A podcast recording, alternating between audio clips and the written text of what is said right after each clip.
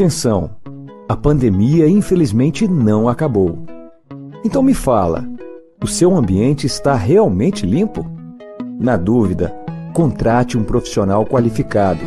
Nós, da Volpe Terceirização, trabalhamos com produtos à base de quaternário de amônio de quinta geração, substância que combate o vírus da Covid. Não espere o pior acontecer. Contrate hoje mesmo a Volpe Terceirização. Serviços terceirizados que superam expectativas.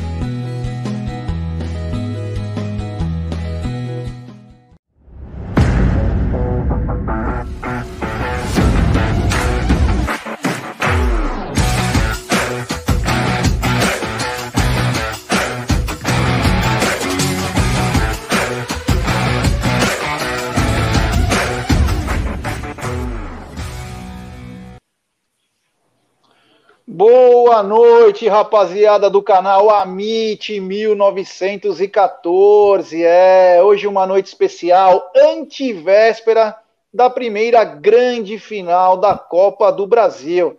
E trouxemos hoje caras feras para nossa live de sexta. Era o antigo resumão, mas hoje é uma live especial porque vamos falar muito de Copa do Brasil, vamos falar muito de mercado da bola também, que todo mundo gosta. E vamos falar também com quem tem experiência de ter sido campeão da Copa do Brasil, nos salvando, né? Ele foi um dos principais heróis aí da Copa do Brasil, uma Copa do Brasil emblemática. Então teremos assuntos muito bacanas. Primeiramente, eu quero dar uma boa noite para esse meu irmãozão aí, que a cada dia vem, meu, detonando no Amit. A terça-feira dos caras é espetacular. Boa noite, meu querido amigo, irmão, Leozinho Lustosa.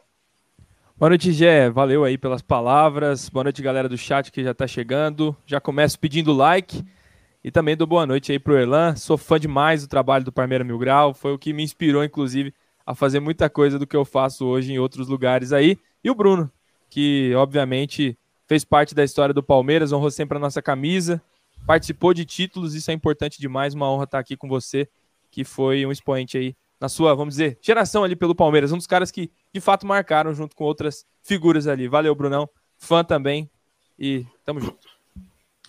É, isso aí. Bom, vamos deixar para campe o campeão por último. Vamos falar desse cara que tem um perfil aí em todas as plataformas, mas é que tem mais agrega torcedor do Palmeiras, uma coisa muito bacana, uma sacada bem legal. Os caras são feras. Na primeira vez veio o Brunão, e agora, para fechar com chave de ouro, ele, Erlan. Boa noite, meu brother do Parmeira Mil Grau. Boa noite, boa noite. Valeu pelo convite, mano. Satisfação estar aqui com vocês. Brunão aí também, cara. Eu me lembro até hoje de comemorar aquele título sozinhão em casa. Lá foi sensacional. É como se fosse ontem, mano. Eu lembro daquela noite e é uma satisfação estar aqui com vocês. É, acompanho vocês aí nas redes também, e é da hora saber que, que eu sou referência, só que ao mesmo tempo fico preocupado que eu não sou uma melhor referência para pessoas. Mas você é da me, hora, mano. Você vai me conhecer durante a live, acho que você vai entender um pouco. Mas que da hora, mano. Da Satisfação, você é... tamo junto, mano. Não, obrigado mesmo, valeu, Erlan, valeu pela presença. E vou dar uma boa noite para ele, né? Campeão da Copa do Brasil de 2012 uma das peças principais. Quem não lembra, claro, teve muitos jogos importantes, mas quem não lembra do partidaço que esse cara fez lá em Barueri, nos salvou do que poderia ser um fiasco. Ele nos salva e nos conduz no segundo jogo com muita, com muita maestria. Quero dar um grande boa noite ao irmãozão, campeão da Copa do Brasil, Bruno Cardoso. Oba, Brunão, boa noite, meu irmão. Boa noite, tudo bem? Prazer falar com vocês de novo. Obrigado pelo convite mais uma vez. É sempre um prazer estar aqui para falar sobre Palmeiras com vocês. É, isso aí. Quero dar uma boa noite para a rapaziada, mas antes vou deixar um super chat do Juan Petrovic. Amit 1914 representa nosso Palmeiras. Parabéns. Muito obrigado, meu irmão. Valeu. Vou dar uma boa noite pro Tony Sepp, pro Cido Cido, pro Eduardo TCO, pro Domingos dos Santos, Thiago Bernardo, Silvio BL, Rodrigo Bendeiros, Donizete Lima, pro Renatão Mossi, que está fazendo uma parceria muito bacana com a MIT, em breve mais detalhes, o Carlos Piccolo, o Petrônio, o Pedro Lute, 1914, o Gabriel Malveiro, Jorge Luiz, Anselmo Pisotti, Wesley, o Tony Sepp, Renato Cutia, o Biratã de Jesus, o Batata Avante Palestra, o Domingos dos Santos, Milton Alves, Fabrício Vieira, o Palmeirense Apaixonado, o Luiz Longo, o Emerson Pontes, o Flavião do Verdão Show, surfista de Itanhaém na área, que beleza. Quem mais está aqui também? A Su Romano, queridíssima Su Romano, o Leandro Firmino, o Wesley SDC, o Fê Albuquerque. Que bacana, como é legal, mesmo numa sexta-noite a rapaziada dá um puta de um apoio para nós, esse que é. O Dudu Massarente, o Wilson Pereira, o José Norberto dos Santos, colocando G260, conselheiro já, valeu, meu irmão.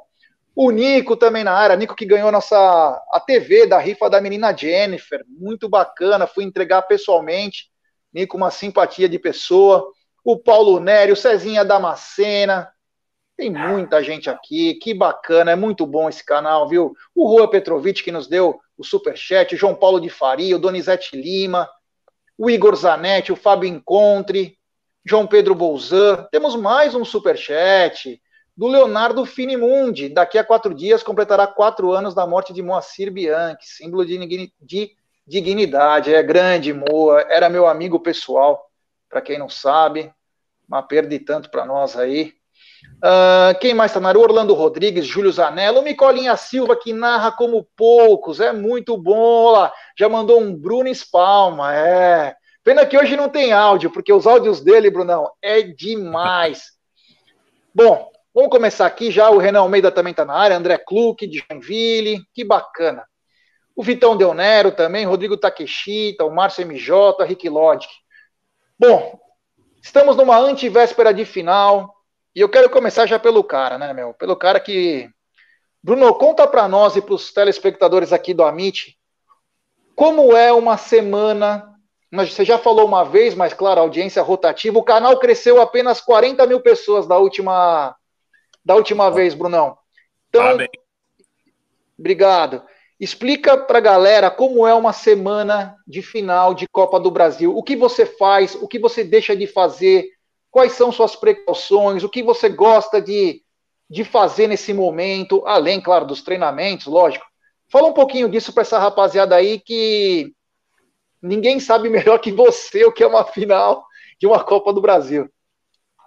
Ah, é, essa é aquela semana que não passa, né? Quando mais, parece que quanto mais vai chegando perto, mais demora para passar o tempo e chegar até a hora do jogo de verdade. Então, os treinamentos são o básico, você não vai arrumar nada, você não vai melhorar nada em três, quatro dias de treino, é só garantir para que não tenha nenhuma lesão, um ajuste tático, tecnicamente ali, formação do time, como vai ser o jogo, quais as possíveis substituições durante a partida, tudo isso é treinado, uh, muita conversa, muito vídeo de análise do adversário, autoanálise né, do, do time do Palmeiras, e cuidado, cuidado máximo, assim, o que deixa de fazer tudo. Eu, particularmente, não saía de casa. Então, é, você se resguarda ao máximo, não tem necessidade, não vai matar ninguém.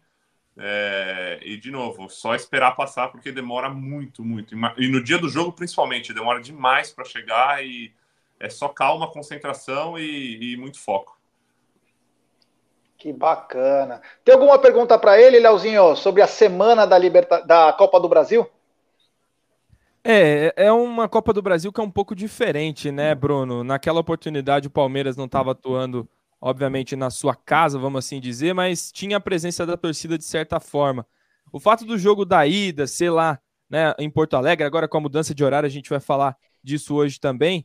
Pesa alguma coisa também para o psicológico do jogador? Ah, a gente não vai chegar lá com, com tanta pressão assim. Até o corredor verde da Libertadores, parece que teve gente que achou que foi mais prejudicial do que empurrou para aquela decisão contra o River. Palmeiras vai jogar em Porto Alegre ainda sem torcida. Faz diferença para o Palmeiras? É positivo não ter a torcida forte do Grêmio empurrando nesse jogo de ida? Faz diferença. Primeiro que, assim, besteira, né? O corredor verde prejudicou em qual sentido? Nenhum. Não existe isso. isso é, nenhum, nenhum ato de incentivo vai prejudicar nunca. Então, isso daí é besteira. Uh, entra muita superstição, né? Ah, só, fiz, só fez naquele jogo e aquele jogo jogou mal, perdeu. Assim, né? Então, é, mas tá bom. A falta de torcida faz. É, é diferente um estádio com torcida e um estádio sem torcida, mesmo sendo adversária.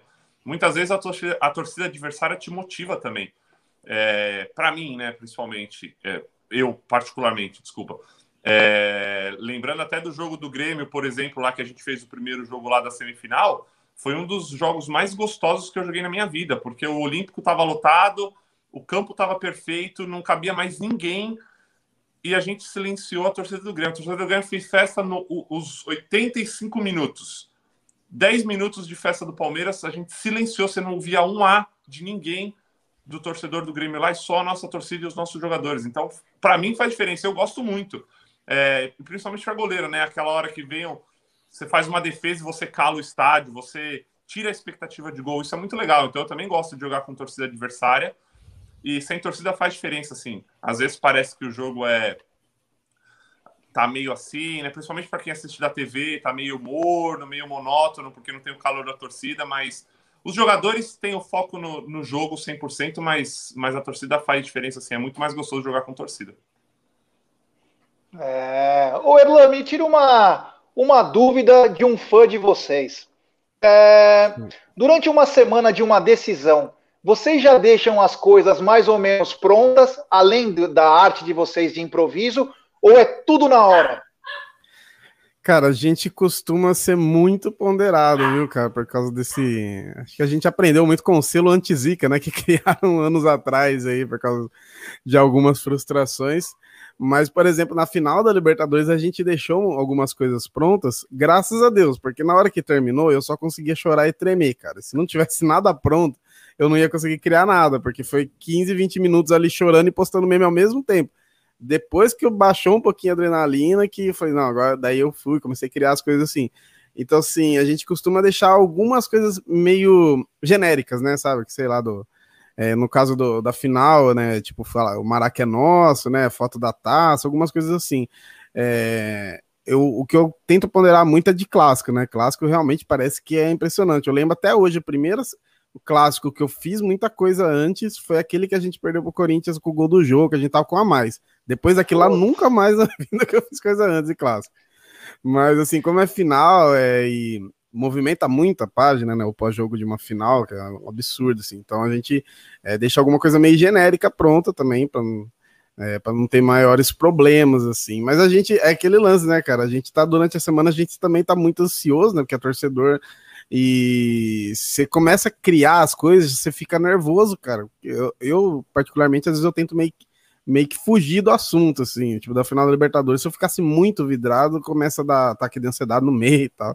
Então eu, deixo, eu tento fugir um pouquinho, assim, mas a gente deixa pronto para não, pra não ter problema, né? Também que a galera espera, né? Na hora que acabou, a galera já vai lá, então é bom já ter algum conteúdo ali já na hora que acaba, pelo menos um. Depois da final da Libertadores, que teve uns 15 memes, assim, coisa de minutos, assim. É. Você quer fazer alguma pergunta pro Brunão aí, Erlan? Cara, eu queria até perguntar uma coisa que, que me bateu muito na, na final da Libertadores, que obviamente eu todo torcedor que eu via tava ansioso, tava muito nervoso, e depois eu vi até o Gabriel Menino falando que chegava até pedir remédio para os caras para conseguir dormir, né?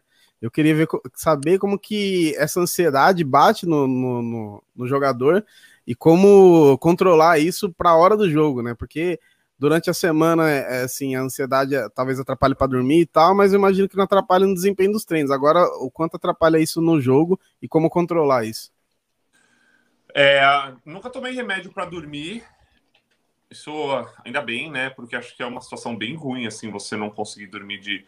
Eu acho que em, tudo em excesso faz mal, né? Então, muita ansiedade também em excesso faz mal. No meu, eu vou falar por mim, particularmente assim, no meu caso, Uh, o problema de você concentrar, por exemplo, dois, três dias antes é que você fica no quarto, trancado, ainda mais nessa época de pandemia que né, não arrisca nada. Então você não desce no lobby ali para tomar um café, às vezes, quando, quando pode tal. Então é trancado no quarto. E aí no quarto não tem nada para fazer, né? Ou você conversa com a pessoa do lado, ou você dorme. Tem gente que joga videogame, eu nunca joguei videogame em véspera de jogo. Tem gente que assiste série, filme, eu gostava mais assim de série, filme. É, mas mais na conversa mesmo. Mas dois, três, quatro dias, a ansiedade vai batendo mesmo, e aí não adianta. Agora, e, e assim, o que, que, você faz o dia inteiro sem fazer nada? Você dorme, você fica deitado na cama. Até muitas vezes depois, tem muitos times fazem isso, treinam no dia do jogo, quando o jogo é muito tarde, de manhã, até para dar uma ativada no corpo, naquela Campanha da Copa do Brasil a gente fazia isso. Quando o jogo era depois das oito e meia da noite, a gente acordava de manhã para fazer um alongamento, uma, ativa uma ativação do corpo para não ficar o dia inteiro deitado na cama, né? Porque isso não é muito bom também. Agora, na hora que você chega no estádio e você começa a se trocar, acabou tudo ali. Para mim, sempre foi assim, e eu imagino que para todo mundo também seja mais ou menos igual, porque aí ali você já está. Acabou a preleção, ainda você está pensando, você está lembrando alguma coisa, você está ouvindo a preleção, mas na hora que você entra no ônibus, muita, muita maioria hoje, 99%, coloca o seu fone de ouvido, vai concentrar para o estádio, colocou, começa, chegou no estádio, começa a se trocar, ali já começou o jogo de verdade e ali a ansiedade já não pode mais atrapalhar. Tem que ser um aliado a, a manter o foco 100% nos 90 minutos. É, isso aí. É, assim, como já, já. Quanto tempo faz aquela nossa live, Brunão? Aquela que da, da Copa do Brasil? Eu acho que foi no fim do ano passado, em agosto, por aí. É, acho que por agosto, aí. Setembro, acho que foi por aí. Por aí. Né? É, acho que foi por aí, ou de 2019. Não foi 2019? Que... Será? É, eu acho que foi. Que voou, né? Caramba! Começo de 2020. Começo de 2020, pode ser também, é. É. Então, só para lembrar a galera que não acompanhou essa live aí, que nós comentamos a trajetória do Palmeiras em 2012, mas como o Brunão disse bem o jogo do Grêmio, eu lembro que nós fomos para o Olímpico, né? e fomos com a cara e a coragem. O Palmeiras era desacreditado para aquele jogo. Não os atletas, os atletas sabem da, da importância da, do que eles têm que fazer, mas no contexto do futebol, o Palmeiras era desacreditado. O Grêmio tinha um bom time, treinado pelo Vanderlei. E eu lembro que nós desembarcamos em Porto Alegre, todo mundo de jaco, achando que ia estar um puta frio, tava um puta calor. E todo mundo rindo de nós, né? Meu, o que, que vocês vieram fazer aqui, né, cara? Palmeiras vai tomar uma sova do Grêmio. E era, esse era o comentário, né, Bruno? Vamos lá, Bruno. Era, era mentira ou é verdade? Não, era verdade. A gente era considerado. Palmeiras era considerada a quarta força ali da semifinal e, e tinha pegado justamente o favorito ao título, o Grêmio, é, com todo mundo ali, todos o seu time titular muito bom, o Vanderlei treinando o time muito bem também. Então a gente era considerado azarão total o Curitiba que tinha chegado na, na final do, do, ano anterior também perdido para o Vasco, São Paulo que estava sendo considerado o favorito também. A gente era a gente vindo de uma eliminação desastrosa do Paulista, fazendo as oitavas de final e as quartas de final até certo ponto tranquilas, vamos dizer assim, né? Mas é, sem muita gente duvidando do, do, do, de que o Palmeiras poderia chegar. É, o Brunão acabou de postar que a live foi dia 31 de 1 de 2020. Ah, boa. Essa live nossa. Então, aí voltando a isso que estava falando, chegamos lá, nós, veio três ônibus da Mancha, se eu não me engano, um da TUP, enfim. Chegamos lá em dois mil caras, aquilo era um mar de gremistas. E não paramos de cantar o tempo todo, mas a torcida, a torcida do Grêmio simplesmente também não parava, né? Então foi uma coisa de louco. Eu lembro que você faz uma defesa no rodapé lá. Eu não lembro se foi o Kleber que chutou, foi, foi um dos lances mais perigosos dele que não que foi um lance muito complicado para você, mas foi uma bola que eles não conseguiam chegar no nosso gol, né? É. Curiosamente, esse foi um dos, talvez um dos jogos que eu menos trabalhei. Por toda a pressão, por toda a situação ali, mas a gente jogou tão bem, tão concentrado, tão fechadinho ali para não tomar um gol, e o Grêmio pouco atacou. Acho que teve, se eu não me engano, teve uma falta no primeiro tempo que acaba é, cruzando a área todinha e eu acabo defendendo, que ela passa todo mundo, ela vem baixa e aí quica na minha frente eu tiro para o lado. Tem esse lance no segundo tempo que é uma cabeçada, alguma coisa que eu defendo e ela bate na trave e volta na minha mão. Uma meia bicicleta ali do, do André Lima, acho, se eu não me engano, que vem fácil na minha mão e só. Eu não lembro mais, assim, pressão mesmo de organização defensiva, bola na área, cruzamento e só. Não teve mais muita coisa, não. É, aí uma das curiosidades, assim, que a gente, que eu lembro bem, né? Que aquilo foi, nós estávamos em estado de, nós estávamos em transe lá, né? Pulando, cantando, achando que, meu, o impossível poderia acontecer, né? E aí quando eu tô pulando, do meu lado, Simplesmente o Thiago Silva, campeão da Libertadores pelo Palmeiras em 99, pulando sem camisa, gritando Palmeiras. Aquilo parece ser um sonho, cara. O cara que foi campeão da Libertadores pulando com nós, torcendo. A família do Daniel Carvalho pulando. Cara, é surreal. A hora que o Palmeiras faz o gol, aquilo vira uma, uma verdadeira Kombi lá, né?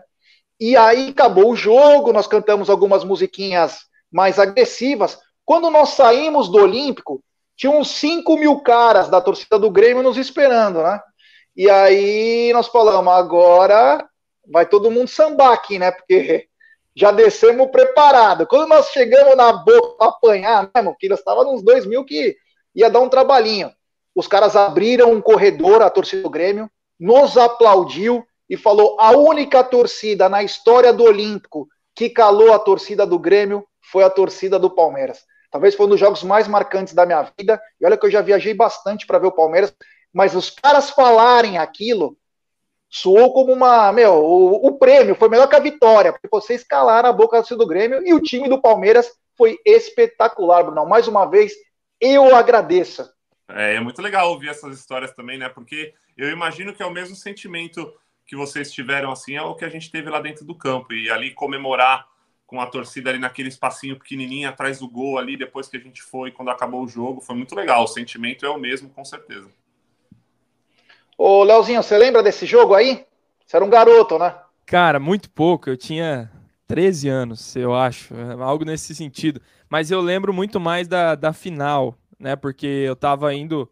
Né, no dia do jogo da final, eu tava indo para Rondônia. E na volta eu também tava no aeroporto. Então, a gente foi, eu, meu pai, minha irmã, minha mãe, tudo com a camisa do Palmeiras, uniformizado no avião, e a gente soube da notícia quando aterrissou, né? Não, tem, não tinha internet, tinha avião, nada. Foi sensacional essa experiência, né? Não foi muito é, bom para saúde mental, porque a gente ficava dentro do avião, que cato isso tá acontecendo, né? Aí depois a gente re reviu o jogo, foi maravilhoso na final. Mas desse jogo específico eu não consigo lembrar, porque para mim já faz aí algum tempinho era só um, uma criança. Tem superchat aí, Gé. É, vou ler, vou ler. Temos super chat do Micolinha Silva. Ele está perguntando para o Brunão se hoje o Everton é o melhor goleiro do país. É fácil, disparado. Merece, as, merece esse título de melhor goleiro do país, merece a convocação para a seleção e está brigando de igual para igual com o Ederson e com o Alisson, sim.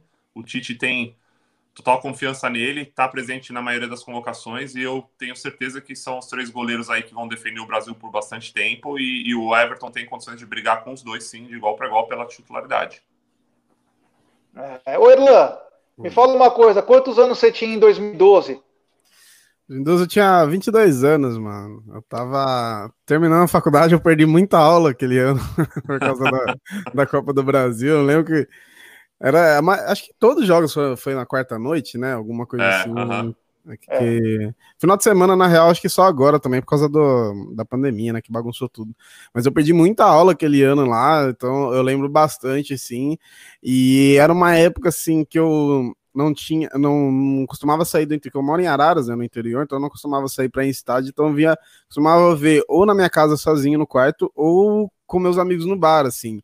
É, só que no bar eu lembro mais de Libertadores. Agora a Copa do Brasil eu lembro de acompanhar muito sozinho mesmo, faltando da, das aulas, assim. Então, a, aquela, aquela Copa do Brasil ali foi uma experiência hoje muito doida, assim, pra gente, né? Que era uma, uma época muito difícil do time, né? A gente tava passando por muito altos e baixos, né? E, e aquele ano foi isso, né? Foi, foi literalmente altos e baixos, mas aquele momento ali, né? E a gente tinha ganhado o Paulista em 2008, então tinha aquele jejum de títulos nacionais também, né?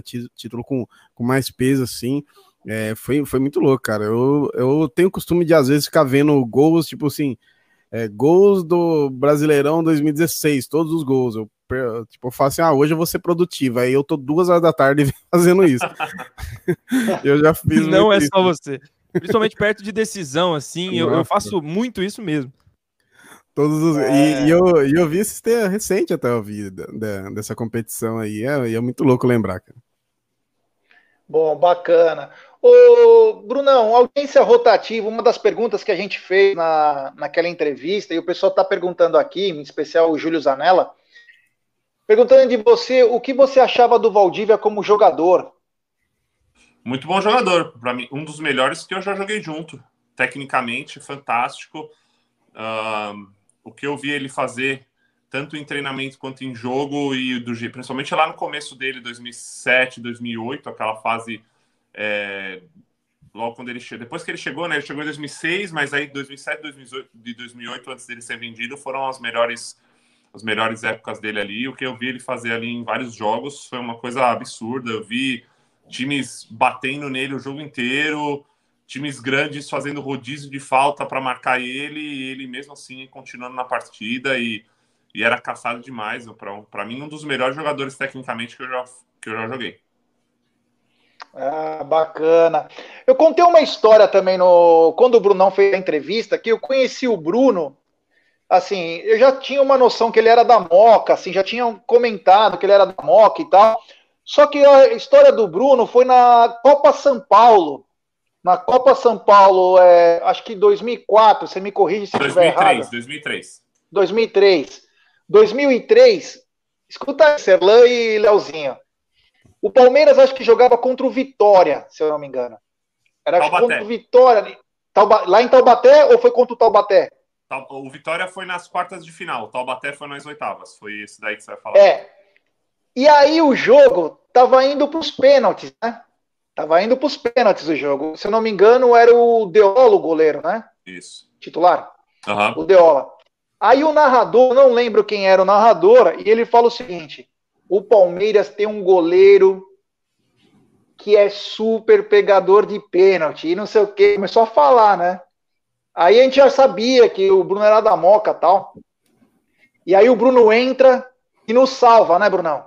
É, aí acabou indo para os pênaltis e, e a gente. Eu acho que eu defendi, eu defendi um e um na trave e a gente acabou saindo com a classificação ali. Foi um, foi um jogo bem difícil. O Taubaté jogou muito bem aquela partida. Mas foi uma situação histórica. E tudo que acontece hoje foi começou comigo lá em 2003. Olha, cara, que bacana. É muito legal lembrar das histórias do Palmeiras. É, é muito legal. Eu sei que hoje o foco é final, é um pouco de mercado da bola, mas lembrar isso é lembrar da nossa história. É. Uma das histórias mais bonitas, né? Nós estávamos contando a história ontem no pré-jogo sobre o Mineirão, né? Era Palmeiras e Atlético. O Palmeiras, é, no Mineirão, tem mais vitórias que o Atlético, cara. Mineirão é um estádio fantástico. É. O antigo, o novo eu nunca eu não consegui ir, mas eu tenho. No Mineirão, um dia, eu não, eu, talvez vocês lembrem, eu tenho uma história legal do Mineirão contra o Cruzeiro em 2007, se eu não me engano. E a gente foi jogar lá, e aí foi aquele jogo que o aquele Wilson Souza de Mendonça, Wilson Mendonça de Souza, sei lá, aquele. Pernambucano. É, fraco, muito ruim. E, e ele expulsou, ele deu um pênalti pro Cruzeiro que não foi, e ele expulsou o Pierre, alguma coisa assim. No primeiro tempo deu. É, alguma coisa. No primeiro tempo, acho. E aí eu peguei e dei um, um murro assim de raiva no, no, na cobertura de acrílico do banco do Mineirão, assim, né? E quebrei. E aí a, tava perdendo, acabamos perdendo o jogo. No intervalo, falar, saindo do intervalo para ir para o segundo tempo, a polícia tava lá para me prender porque é depreciação de patrimônio público. Mentira. Juro. E aí eu quebrei o Mineirão e quase surpresa. Aí, os, aí os, o, eu lembro, o doutor Vinícius, o médico, conversou lá com o pessoal, não, não tem como, você vai prender ele no meio do jogo, tá? Depois ele, aí eu assinei um termo lá que eu ia arcar com a, com as, com a reforma tal, e eu ia ser preso no meio do jogo lá no Mineirão. Puta que... Pagou ou não? Eu acho que o Palmeiras deve ter pago. Tinha que dar pro Wilson Souza de Mendonça, porque aquele jogo que ele fez com a gente, pelo amor de Deus. É, aquele era um safado. Ô, Erlan, é, eu nunca tive a oportunidade de conversar com você numa live, então vou perguntar pela primeira vez. É, o que o Abel hoje representa no Palmeiras, na, no seu pensamento? Você gostou da chegada do Abel? Quem que era o seu preferido na época? Fala um pouquinho do seu pensamento sobre o Abel e o que ele vem fazendo no Palmeiras. Cara, na época eu me lembro até de ter feito um, um vídeo assim com as opções né, de, de técnico, e curiosamente nenhuma foi a, a, era o Abel, né? Que a gente nem sabia, né, meio que dele assim. É, o, o Ramires era a, o que eu preferia na época. Depois, até com a declaração dele, eu dei graças a Deus que ele não veio, porque o cara que fala que é um projeto que não dá maior que ele consegue já me deu um pouquinho de medo, assim. Mas enfim. E o Abel, eu me lembro muito bem que a hora que eu senti uma firmeza no, no na, no anúncio dele é que veio a galera junto com ele, né? Vieram os preparadores físicos, o pessoal que trabalha junto com ele ali. Isso me deu uma, uma ideia de que era algo realmente muito sólido, assim, né? não vi só o cara, vi uma galera junto e uma galera que daí depois eu fui começar a pesquisar sobre eles, é uma galera muito, que eu falo muito nerd do futebol, né?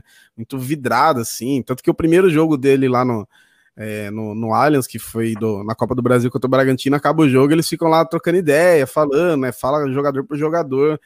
Então, assim, é um cara que eu acho que representa um momento novo do Palmeiras de profissionalização, sim, cada vez mais mesmo. Assim, a gente já desde é, 2014, acho que desde que quando começou a. Quando assinou ali para ter o Alias, eu acho que já, já mostrou muita coisa, mas acho que 2014, 2015 eu sinto essa profissionalização maior e eu acho que o Abel finalmente é o cara que vem representar isso ali mais dentro de campo, né? Que a gente via isso muito é, na, na diretoria, a gente via muito mudando a estrutura da coisa, só que dentro de campo às vezes meio jogado, pô vem técnico, sai técnico, aí vem técnico medalhão que a gente gosta e sai do nada, muita coisa acontecendo. E agora parece que é um cara realmente assim, muito preparado para o futebol em si. O cara que o primeiro título dele como profissional é uma Libertadores, é algo assim que pelo menos iluminado o cara é, né, velho? Isso é incontestável. Mas eu gosto muito dele assim, eu acho que dos técnicos novos. Eu acho que eu achei muito legal quando a gente perdeu pro River lá depois do jogo, que ele falou que ele reconheceu, ó, hoje o Galhardo é um técnico muito melhor que eu, o time deles é mais experiente que o nosso. Então não é um cara aquele que a gente tá muito acostumado com muito cara que batia a cabeça, né? Cara teimoso, cara que você via que tinha limitações, que precisava melhorar e não, porque isso aqui é isso aqui, é assim mesmo, que tem que ser e tal, não deu certo por isso por aquilo. Mas o Abel ele é um cara é, muito humilde, que quer melhorar muito. Eu não sei o tempo que ele vai ficar aqui, cara. Eu, eu assim, eu arriscaria dizer que no máximo duas temporadas, infelizmente, né? Por causa que a Europa hoje é, questão financeira, questão de, de ser mais atrativa, né, em diver, diversos fatores, mas eu acho que o, mai, o, maior tempo que ele puder ficar, a gente tem que aproveitar muito para usar como legado, e eu achei muito legal aquele lance de estarem investindo já no, no Cebolinha tal, isso daí também é uma parada que me, me faz ter uma ideia muito profissional do Palmeiras, assim, tipo, é, dá pra gente ver que essa Libertadores ela veio, não foi por acaso, e dá pra ver que daqui que daqui para frente a gente vai poder chegar mais vezes, assim, não vai demorar 20 anos para a gente chegar de novo, não vai chegar todo ano, não tem essa ilusão, porque é muito difícil, mas eu sei que não vai demorar mais 20 anos e os próximos anos a tendência é a gente continuar cada vez mais no topo. A gente já tá, né? Muita gente às vezes ignora isso, mas a gente tá desde 2015 aí ganhando título, e agora com o homem, um cara assim muito profissional que é ele, dá uma esperança ainda maior. Ô Gé, deixa eu fazer uma pro Bruno, Oi. já emendando nesse contexto aí que o Elan falou que é sobre a modernização do Palmeiras. Isso está acontecendo de fato, né? A gente está vendo. Na verdade, as categorias de base deram um exemplo há algum tempinho já, e a gente só soube acordar nessa temporada. Mas uma das ligas que eu vejo com mais potencial daqui para frente, divido essa pergunta com um amigo meu que sabe bastante de futebol aí, sul-americano e também da Major League, Major League Soccer, o Tylon, que também ajuda aqui no Amit.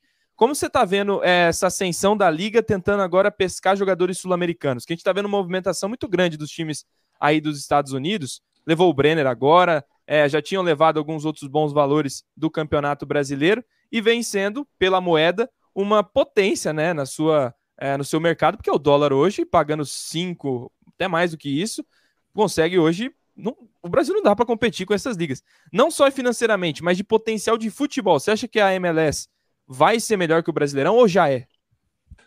Não, vai demorar um pouco ainda, não é tecnicamente não é, o nível é bem inferior ainda, uh, mas vai, vai chegar, uma hora vai chegar, porque eles estão abrindo os olhos, já começou há umas três, quatro temporadas atrás, de investir bastante na, na, nas academies, né, que são as categorias de base aqui, então hoje você tem muito incentivo para quem investe bastante, tem muitos jogadores saindo da base já jogando com 17, 18, 19, 20 anos, o que não acontecia há um tempo atrás. É, é os Estados Unidos perdeu muito jogador jovem por causa disso para a Europa, então jogadores que saíram com 14, 13, 14, 15 anos para a Alemanha, principalmente. E hoje eles abriram os olhos para não acontecer. Eles viram que, okay, beleza, vai sair, mas vai sair daqui a pouco. Joga um pouquinho aqui, amadurece aqui e eu vou vender você. Você não vai sair de graça. Então eles aprenderam e eles aprenderam também a contratar é, os jogadores sul-americanos do mesmo jeito que a Europa faz eles aprenderam também a fazer isso, principalmente com a, eu vou quero, três anos atrás, quando o Atlanta foi campeão, que o, tinha o Pete Martinez, é, e ele foi o melhor jogador do campeonato, ele jogou muito, e o Tata Martino era o treinador, e o time do Atlanta encaixou e foi campeão e eles abriram os olhos para isso. Então, é, e, e, não só o contratar, é o contratar barato para revender caro. E isso acontece hoje aqui na Major League também. Então, com, com, é, jogadores com potencial de venda também. E ainda tem algumas regras que impedem isso, né? Teto salarial, quanto você gasta, só pode três jogadores acima do teto, essas coisas, mas, mas eles vão Talvez essa seja uma das principais barreiras e outra, né? Os donos também, porque são os times. Então é, depende quanto o dono quer gastar, né? Se ele quiser investir só na base, ele vai investir só na base e dane-se, porque ele não vai cair para a segunda divisão, então não tem consequência. Mas se você quer ser campeão e quiser contratar, você consegue fazer isso. E os jogadores que estão chegando estão dando essa resposta também. Hoje você tem é, os, o Antônio Carlos, uh, os, os, os brasileiros, os sul-americanos do Orlando City dando muito certo. Começa com o Galécio, o goleiro da seleção peruana jogando no Orlando. O Antônio Carlos, o treinador, o Oscar Pérez, que veio e mudou totalmente o Orlando bem. O João Paulo lá no Seattle também super dando certo lá. Quem mais? O, o, Bruno, o, o amigo meu aqui fala que é o Miguel Almiron, né? Naquela fala que você teve anterior, né? Depois o, ele foi pro Newcastle e o Pitt veio depois do título, mas é nessa sequência aí mesmo. É, é, né, é, é logo nessa sequência, então. E foi. E, e esses jogadores dão retorno, estão dando retorno, tanto tecnicamente quanto financeiramente. Então, eles vão abrir a cabeça aqui cada vez mais e uma hora vai chegar, porque quando eles querem aqui, eles vão eles vão atrás, mas ainda não, ainda está abaixo, principalmente porque eles apostaram muito tempo em jogador é, da América Central. Que assim, então você pegar assim, ah, o jogador da seleção do Haiti, o zagueiro da seleção do Haiti, vai custar mais barato, mas é da seleção do Haiti. Mas beleza, a seleção do Haiti não joga a terceira divisão do Paulista, entendeu? Então, e aí a qualidade, o nível técnico cai muito. Então, eles ainda estão recuperando esse tempo perdido. É, antes de eu fazer uma pergunta para o Brunão, eu queria é, só é, ler aqui o que o Marada, nosso moderador, acabou de ver da festa CBF. O Caboclo, o presidente da CBF, disse o seguinte: eu acho que foi um recado para o Abel. Os clubes jogam o número de partidas que contratam, não mais e não menos. Se algum treinador ouviu errado, que agora entenda certo. Não existe calendário irracional feito pela CBF. Meu Deus do céu. É uma. O cara consegue depreciar o próprio produto, né, Brunão? É, a, o que vem acontecendo aí no futebol brasileiro é tem que servir de exemplo para nunca mais se repetir, né? Porque não tem como. Palmeiras, se eu não me engano, jogou sete jogos em 21 dias, foi isso, né? Um jogo a cada três dias. Não existe isso, não existe, não tem condição. Não tem condição. Enquanto, enquanto o futebol brasileiro não se profissionalizar de verdade e acabar com os estaduais e bolar uma alternativa para os estaduais, não acabar mas usar o campeonato estadual como. Eu sei que é, é, a Inglaterra é do tamanho de São Paulo, mas do jeito que a Inglaterra é hoje, você coloca copas, campeonatos regionais estaduais para classificar para as divisões maiores depois. E, e tem que ter um jeito, porque do jeito que está não tem como. Como é que o Palmeiras vai jogar contra o Corinthians um derby na quarta-feira entre duas finais? Não vai. Você abre mão. E o que está acontecendo, principalmente com o Palmeiras, né? A gente está falando de Palmeiras, mas isso com todos os times com a maioria dos times competentes que chegam nas decisões. Então, três jogos, é, um jogo a cada três dias é, é, inexistente. Agora você emenda uma temporada na outra. Aí vão falar, ah, mas teve quatro, cinco meses de descanso no meio do ano. Não interessa, mas você está jogando de julho você só vai ter férias agora no, em dezembro do, de 2021. Não tem como. Jogando a cada três dias. Não tem tempo de treinar, não tem tempo de nada. Então, tem que mudar, tem que melhorar muita coisa ainda. E temos um super chat aqui do Lucas H. O Palmeiras deveria responder à CBF e apoiar o Abel. É, também acho, Lucas. Muito obrigado, meu brother. Ô, Gé, a pergunta que eu queria te fazer. Oi, diga. Só que também queria fazer um comentário que o Caboclo, o Caboclo acabou não entendendo nada do que disse o Abel. Era uma sugestão, ele se colocou à disposição de ajudar a CBF a mudar, a melhorar, mas a resposta foi truculenta, o que a gente espera da CBF, né? Então, é, é simplesmente arrogante o que ele fez, né? Ao invés de tentar a, assumir de fato que foi apertado e ajudar, auxiliar alguma nova alternativa, não. Não, simplesmente a, ah, vocês fizeram isso, assinaram e tudo mais. É, é o que é fala muito sobre o telefone sem fio, né? É por isso que daqui a pouco a gente vai perder Verão também para MLS, vai perder o Wesley também, porque aqui acaba sendo muito depreciado pelos próprios caras que comandam. É, eu queria então fazer essa pergunta sobre isso, Brunão. O seguinte: você que conhece o Vanderlei Luxemburgo muito bem, Vanderlei acabou sendo, depois que nós conversamos, Vanderlei acabou sendo campeão pelo Palmeiras. Mas aí, porque o time já não rendia mais, o Palmeiras acabou tirando o Vanderlei e veio o Abel. Para você, o Abel, não sei se você conhecia, foi uma grata surpresa. E o que, que você está achando dessa era Abel aqui no Palmeiras, que parece que ele mudou meio que a metodologia, os caras treinam é, quase que todo dia, com tempo reduzido, o time vem rendendo. Fala um pouquinho do, seu, do, do que você está vendo do Palmeiras daí, né? E sobre o Abel, principalmente. A decisão foi acertada, o time não estava mais rendendo já com o Vanderlei, né? Então é, não tinha como mais apostar, e aí a gente vê que não é só porque foi campeão, a gente viu na mudança do time também, na, na qualidade do jogo, como mudou, então o, a decisão foi acertada. Uh, tenho muita vontade de, de fazer um passar uma semana aí vendo os métodos de trabalho dele, pelo que eu pude acompanhar assim pouco, né? Só de notícias assim, é, me interessa, é um, é um estilo que eu gosto, uh, é um cara inteligente que sabe falar, isso é muito importante, principalmente para lidar com a imprensa. Uh, e com os torcedores também, né? Que muitas vezes é, critica uma fala, pega uma fala errada, alguma coisa. Então ele é muito inteligente nisso para saber lidar com isso. Está se adaptando ao futebol brasileiro. Talvez demore um pouco, mas é o que ele tem feito. E, e quando vocês falam que eu concordo com o Erlan, que na, na, época eu não conhecia o Abel. A minha, se eu tivesse que escolher, teria sido o Ramires também. Mas depois a gente fala, Pô, ainda bem que não veio, porque, né? depois de tudo que aconteceu. Então foi uma decisão que acabou dando o errado acabou dando certo. Mas o mais importante de tudo isso é que ele trouxe a comissão dele e ele não se livrou da comissão do Palmeiras, da comissão fixa do Palmeiras. Então o treinador de goleiro continuou, o, o, o segundo e o terceiro preparador físico continuaram, o, Magu e o, e, e, o outro, o fisiologista do Palmeiras, a nutricionista do Palmeiras, os médicos são do Palmeiras. Ele não quis mudar nada, ele confiou na estrutura que o Palmeiras proporcionou a ele. E, e, e, o que ele fez certo, porque a estrutura que o Palmeiras tem hoje é, de, é uma das melhores do mundo. É, a, o centro do Palmeiras, a comissão ali toda, faz um bom trabalho. Então ele confiou nessas pessoas, isso ajudou muito, com certeza, porque você traz essas pessoas que já estavam lá, que sempre quando tem troca de treinador ficam com medo de perder o seu emprego, você traz elas para o seu lado. Tenho certeza que ele fez essa transição muito legal, ele conversou com todos. Foi muito legal ver ali no final é, da Libertadores, todo mundo na porta do CT aplaudindo, a equipe indo para o Rio de Janeiro, isso daí é uma coisa que não tem preço. Então você mostra que está todo mundo junto. E ele é um cara muito inteligente, então eu tenho, eu tenho muita vontade de ir agora, se eu conseguir aí nesses enquanto ele estiver aqui, né? Se ele não sair antes, mas ir poder acompanhar uma, uma semana de trabalho dele para ver dentro de campo mesmo como, como que é, mas me pareceu até agora uma pessoa super competente que entende o que está fazendo. Ô, Jé, tem que pedir like, Bacana. hein?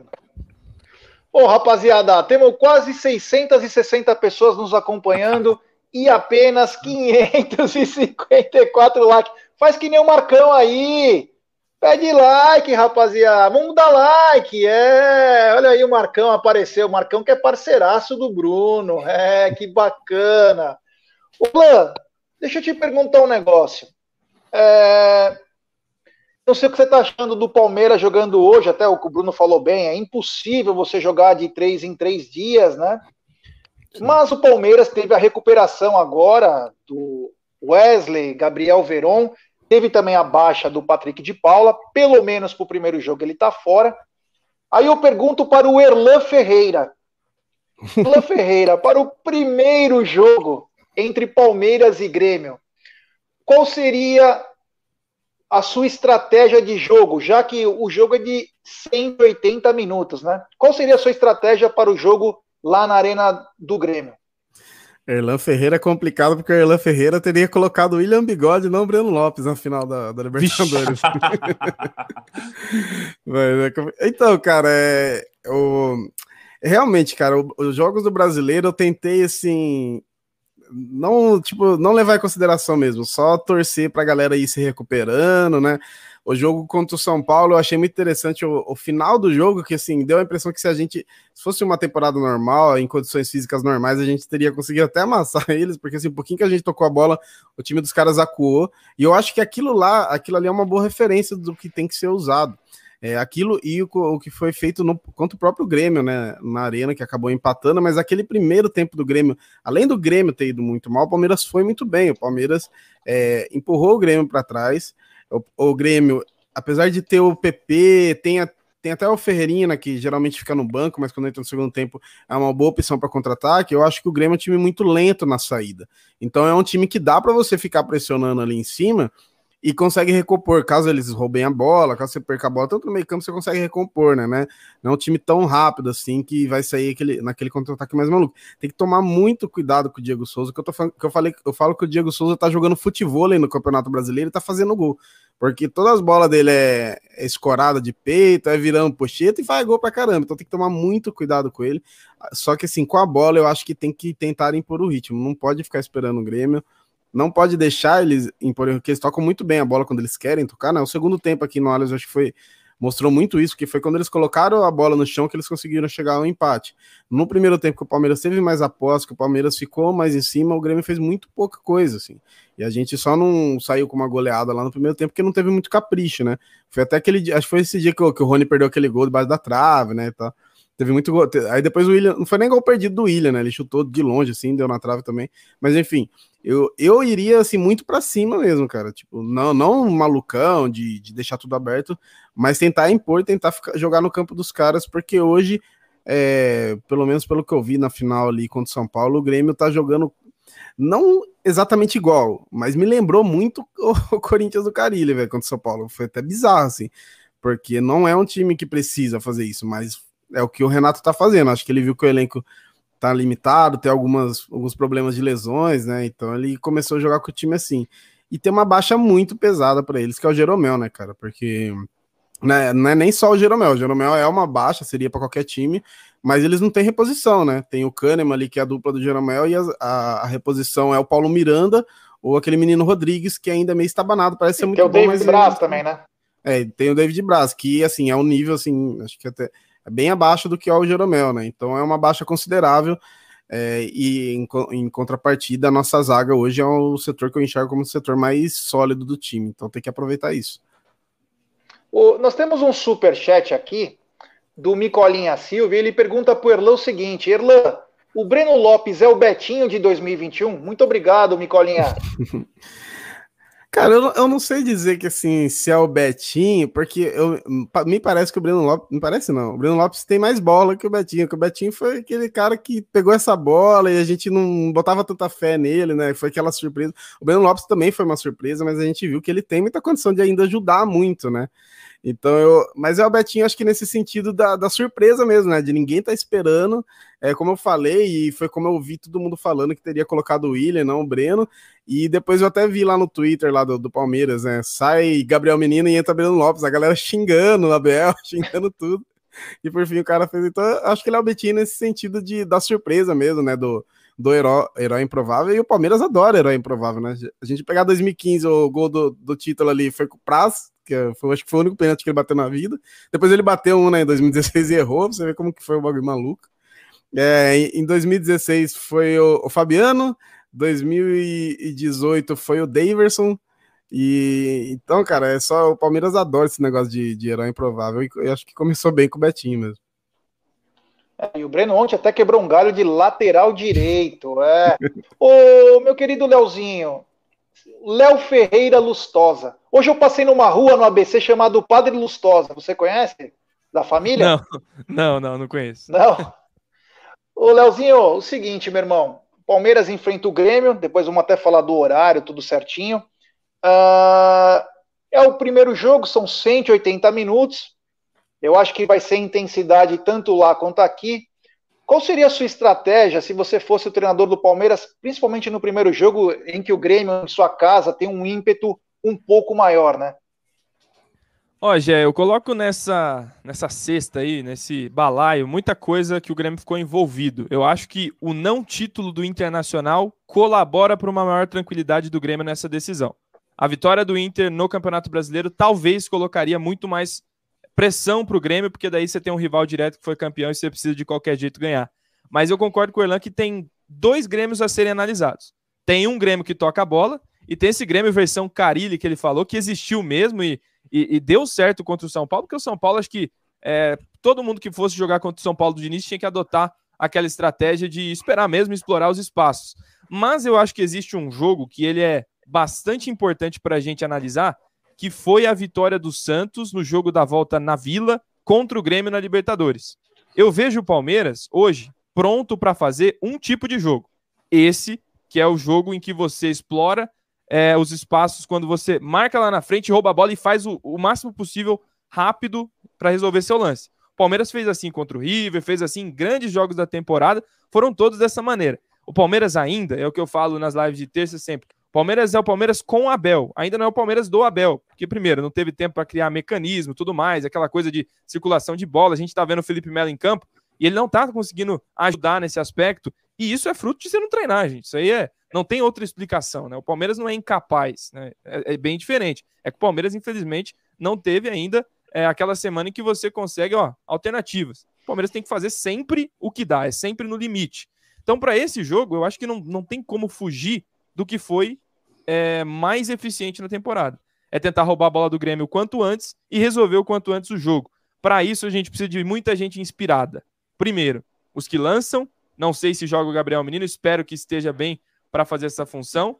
Precisamos de volta de um Rafael Veiga que na Copa do Brasil durante a temporada foi excelente, impecável, fez gols e foi muito importante. E acho que o Luiz Adriano, que tem tem tem feito falta como finalizador, como fez contra o América Mineiro, por exemplo, colocando aquela bola no lugar que ninguém esperava de, de um jeitinho até lento, né? Então, eu acho que tem que unir as duas coisas. A estratégia perfeita, que para mim é essa, que o Santos usou, que o Palmeiras deve usar, e uma noite muito boa. Lembrando que agora o jogo vai ser à noite, lá no, em Porto Alegre, vai ser às 21. A CBF mudou o horário por conta de um pedido aí do governo do, do Rio Grande do Sul. Mas é isso. Acho que o Palmeiras não é.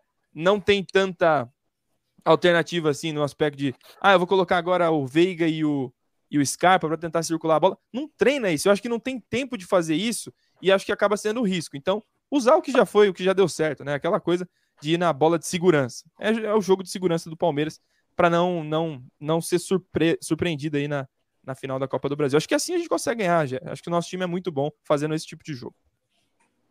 Bom, só uma, uma pergunta aqui que foge desse jogo Palmeiras e Grêmio, mas as pessoas perguntam. O Marada, nosso moderador, Brunão, está perguntando para você sobre o Brandon Aronson. Se ele, não sei se você conhece, é um atleta, né, que é uma das maiores esperanças do futebol daí, né? Se ele é pouco falado. Né? Oi? Eu acho que ele joga no Filadélfia. Isso, e agora foi para o Salzburg Bull. Tá, eu sei quem que é, eu fiz alguns jogos da Major League dele, é muito bom jogador, é um menino vindo da base do Filadélfia. Uh, quem me falou muito bem dele foi o Wilsinho. O Wilsinho jogou com ele lá no Filadélfia. Eu falo, sou bastante amigo do Wilsinho, então a gente fala direto. O Wilsinho já falava bem dele. E os jogos que eu vi ele jogar, uh, principalmente o ano passado, que eu fiz alguns jogos daquela, daquele torneio da Major League, que foi em Orlando, e eu, eu fiz bastante jogo do Filadélfia, e eu gostei dele. Ele é um bom jogador, meio campo é, sabe jogar, foi bem criado aqui na base e tanto é que acabou sendo, indo embora, né? Então é um bom jogador, sim. Você consegue ver algum atleta americano vindo jogar no Brasil, é, Brunão, nesse curto espaço de tempo? Ou vão todos ficar aí? Enfim. Americano, americano. Tem algum. Hum, vou, ter, vou ter que dar uma pensadinha melhor, assim. Eu vejo os goleiros. Os goleiros americanos são muito bons. Tem bastante goleiro bom aqui. O, o próprio. É, mas não é americano também, então. Não adianta. Eu ia falar do Philadelphia, mas ele não é americano. Uh, mas tem alguns goleiros bons, sim. O menino do, do, do New England Revolution, que está jogando agora, que inclusive foi convocado para a seleção, é muito bom goleiro. Uh, tem alguns. Eu, eu, vou precisar dar uma pensadinha melhor, mas tem sim. Tem alguns jogadores que jogariam aqui no Brasil, sim. Duas perguntas para você, Brunão. Primeira, é, se você já conhecia o. Eu acredito que sim, o Vinícius Silvestre, o que você acha dele? Você acha que ele tem competência para segurar o Rojão quando o Everton sair? E outra coisa, você, Bruno Ferreira, o que você faria no primeiro jogo lá na Arena do Grêmio? Ah, então, sobre o Vinícius, sim, os últimos dois, três anos ali ele já estava integrado ao profissional com a gente, 2000, no final de 2012, 2013, 2014 ali, então eu convivi a um amigo que eu tenho, falei com ele dois, três dias atrás, falei hoje, ontem de novo, dando parabéns para ele pelos jogos. É um menino super do bem, super tranquilo. Uh, tem sim, acho que é, muita gente me pergunta por que, que agora o Palmeiras com tempo, sem nenhum goleiro da base, e agora tá com o Vinícius de novo. E eu, eu, já dei uma, já, já falei isso algumas vezes. O momento do Palmeiras pedia por um caminho diferente, talvez poucas pessoas da base e muitas contratações, principalmente ali 15, 16 e 17. E hoje está mudando de novo, né? Então hoje começou essa integração da base de novo e principalmente porque vem dando certo, né? Com o Patrick de Paulo, o menino, o Verón e todo mundo. E aí você consegue ter a tranquilidade de trazer também. É, vem todo mundo no embalo, né? Então o Vinícius é, foi criado lá na base, é, saiu para jogar, jogou bem o ano passado no CRB, fez grandes partidas, voltou e tem condição sim. Se por acaso o Jailson não formar, eu sair no fim do ano, acaba o contrato, né? Nesse fim do ano do Jailson também se optarem pelo Vinícius por ser o reserva imediato, tem condição sim, como ele já vem mostrando nesses últimos dois jogos. E do, Palme do jogo do Grêmio, eu acho que eu, eu concordo um pouco com, com o que foi falado. Eu iria. É, eu apostaria pelo menos os 15, 20 primeiros minutos de, na pressão na saída de bola do Grêmio, porque eu, eu, eu, eu gosto muito do Abel, de alguns jogos que eu vi, e o Renato também. São dois treinadores que sabem se adaptar ao estilo do adversário. Uh, então a gente já viu o Palmeiras e o Grêmio jogarem fechado quando precisa, esperando o adversário, e já viu saindo quando precisa. E talvez esse seja o grande trunfo e pra, que vai ser uma partida muito boa das duas equipes. Agora eu vejo o Grêmio jogando em casa, a saída de bola do Grêmio lenta, como foi falado. Então, eu, se eu fosse o Palmeiras, né, o Abel Ferreira, eu pressionaria ele. Pelo... Não dá para pressionar o tempo inteiro, ainda mais com tudo que vem acontecendo. Os 15, 20 primeiros minutos eu sairia, eu pressionaria até porque a hora que o Palmeiras pressionar o Grêmio não vai ter não vai sair jogando, vai jogar a bola aérea no Diego Souza. Diego Souza sabe jogar demais com essa bola no alto, ele escora muito bem com o corpo dele, ele é muito forte, ele gosta desse tipo de jogo. O que, que você faz? Coloca um na marcação dele e um na sobra para essa bola resvalada dele e trazendo o time para pegar a segunda bola. Então você força o Grêmio a fazer essa bola aérea, a, a não sair jogando, a jogar essa bola no Diego Souza Coloca o Gustavo Gomes ali para disputar essa bola com ele de cabeça e um na sobra para uma casquinha para não ter nenhuma surpresa na diagonal. E traz o seu meio de campo para aproximar para pegar a segunda bola. Fazendo é fácil falar, mas pode acontecer. Fazendo isso, o Palmeiras vai ter o controle da partida mais e aí pode sim controlar o jogo com a posse de bola. É, bacana do nosso Bruno Ferreira. É nosso novo treinador, Bruno Ferreira. Brunão, temos um super chat aqui do Fernando Pereira, que está dizendo o seguinte: Bruno, tenho uma curiosidade. Que tipo de treino se faz no futebol moderno para o time jogar com mais intensidade? Abraço e obrigado por honrar nossa camisa. Boa, Fernando, um abraço para você. Uh, hoje hoje se, uh, se reproduz muito o que acontece no jogo, né? Então, por exemplo, hoje em dia você não vê mais treinos físicos você, vê, você até vê na pré-temporada, mas muito pouco. Treinos físicos que você corre 3, 4, 5 quilômetros, 6 quilômetros sozinho em volta do campo. Tá? Hoje, é, hoje é tudo muito com bola. Então você reproduz, você faz um treino físico, mas com a bola, que é o que acontece no jogo. É, e aí você tem esporadicamente uh, uh, períodos sem a bola, mas tudo replicando o que acontece, lances da partida. Isso acontece tanto com jogadores de linha quanto com goleiro.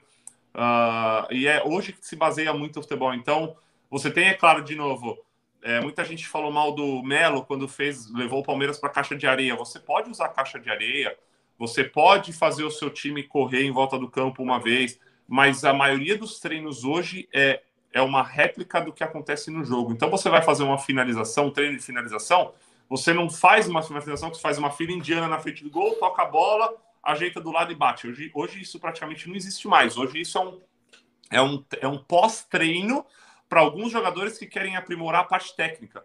Você trabalha a finalização dentro de um, de, um, de um treinamento de campo reduzido, por exemplo, que você vai ter a movimentação do jogo e vai trabalhar a sua finalização toda vez que você pegar na bola. Então é, é basicamente isso hoje que acontece no futebol. Pô, oh, bacana.